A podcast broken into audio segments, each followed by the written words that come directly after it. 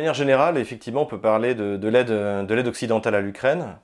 Euh, pour l'information, euh, les cyberbirkouts, donc qui sont des hackers russes, ont publié, euh, la liste des instructeurs, donc qui viennent à peu près de tous les pays de l'OTAN.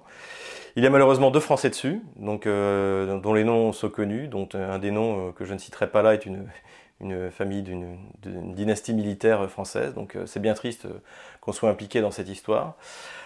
Mais ceux bien sûr qui interviennent le plus en soutien de l'armée kievienne, ce sont les Nord-Américains, euh, donc Washington et, euh, Ottawa. Euh, alors l'aide qu'ils vont donner est plutôt symbolique en fait que, réelle. pourquoi? Parce que en face, c'est une véritable guerre.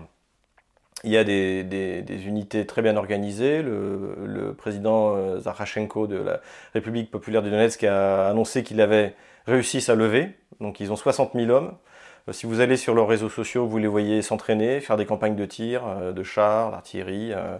donc ils sont, leur armée est vraiment montée, montée en puissance. Et si Kiev commet l'erreur de lancer une offensive massive, ils peuvent se prendre une contre-offensive encore plus violente que celle du mois de janvier.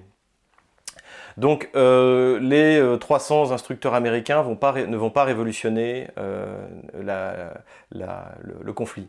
Euh, d'autant plus que les, télévisions de Kiev a, montré les premières images de l'entraînement, et en fait on s'aperçoit qu'ils partent vraiment de zéro. On les voit euh, expliquer le fonctionnement d'un RPG-7. Donc on voit un soldat américain qui explique à un Ukrainien comment fonctionne un RPG-7. C'est comme une des armes les plus anciennes de, ces 70 dernières années. Euh, donc c'est pas pas très sensible. Ce qui est intéressant aussi, c'est qu'on voit les images qui sont montrées, on voit ce qu'ils apprennent. Ils apprennent notamment à enlever des gens. Donc on, est plus dans la formation d'une unité antiterroriste.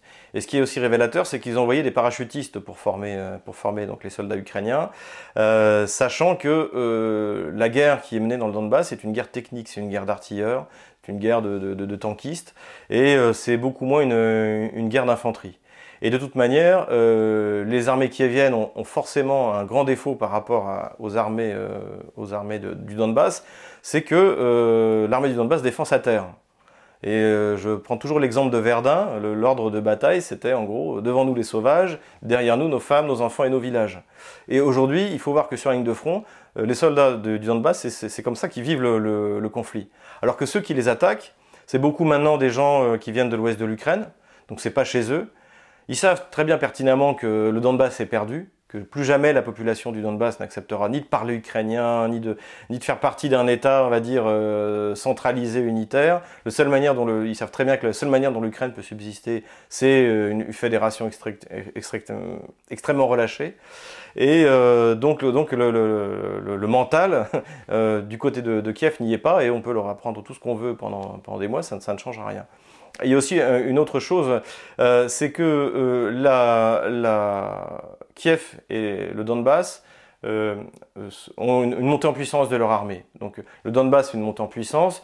Euh, du côté de Kiev, c'est plutôt une, remontée en puissance. On essaie, de partir des, multiples défaites de, ces, six derniers mois, de, recréer quelque chose qui tienne la route.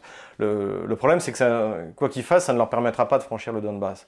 Les Américains, par exemple, ont donné des Hummers. Donc le Hummer, c'est un véhicule extrêmement peu protégé.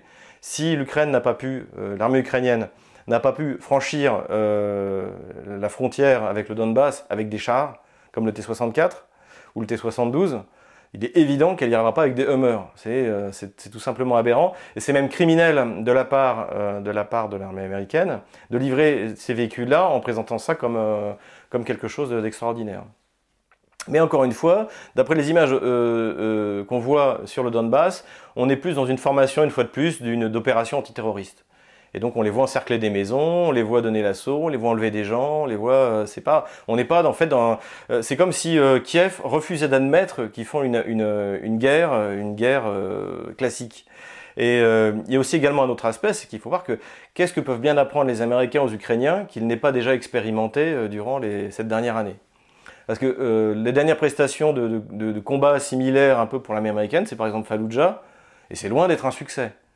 Et en plus, les soldats américains sont habitués à évoluer dans une ambiance où, par exemple, ils contrôlent totalement euh, le ciel, donc ils peuvent avoir un appui aérien euh, quand ils veulent, ce qui n'est pas le cas de Kiev, où ils ont des ressources en permanence, un système de logistique parfaitement organisé, ce qui là également n'est absolument pas le, cas de Kiev. Donc on ne voit pas trop en quoi euh, l'aide américaine va les aider du point de vue purement militaire. Maintenant, euh, c'est mon analyse, je pense que euh, les Occidentaux, et donc bien sûr Washington en tête, veulent donner des signes pour encourager les Ukrainiens pour pas qu'ils se débandent. Parce que c'est aussi le risque, c'est que finalement les Ukrainiens disent bon, mais on n'y arrive pas, et en plus j'ai pas envie de tuer mon voisin du Donbass, donc je n'y vais pas. Et donc en fait, en faisant des signes symboliques de soutien à l'armée kievienne, ça, ça maintient le moral des troupes et ça va permettre au moment donné de lancer même un semblant d'offensive qui, même s'il ne fonctionne pas, permettra d'incriminer le Donbass, d'incriminer la Russie et de prolonger les sanctions économiques, puisque c'est ça l'objectif aujourd'hui numéro un de Washington, c'est la prolongation des sanctions économiques euh, à l'été 2015. Euh, Donc pas de, grands espoirs pour, les Kieviens de ce côté.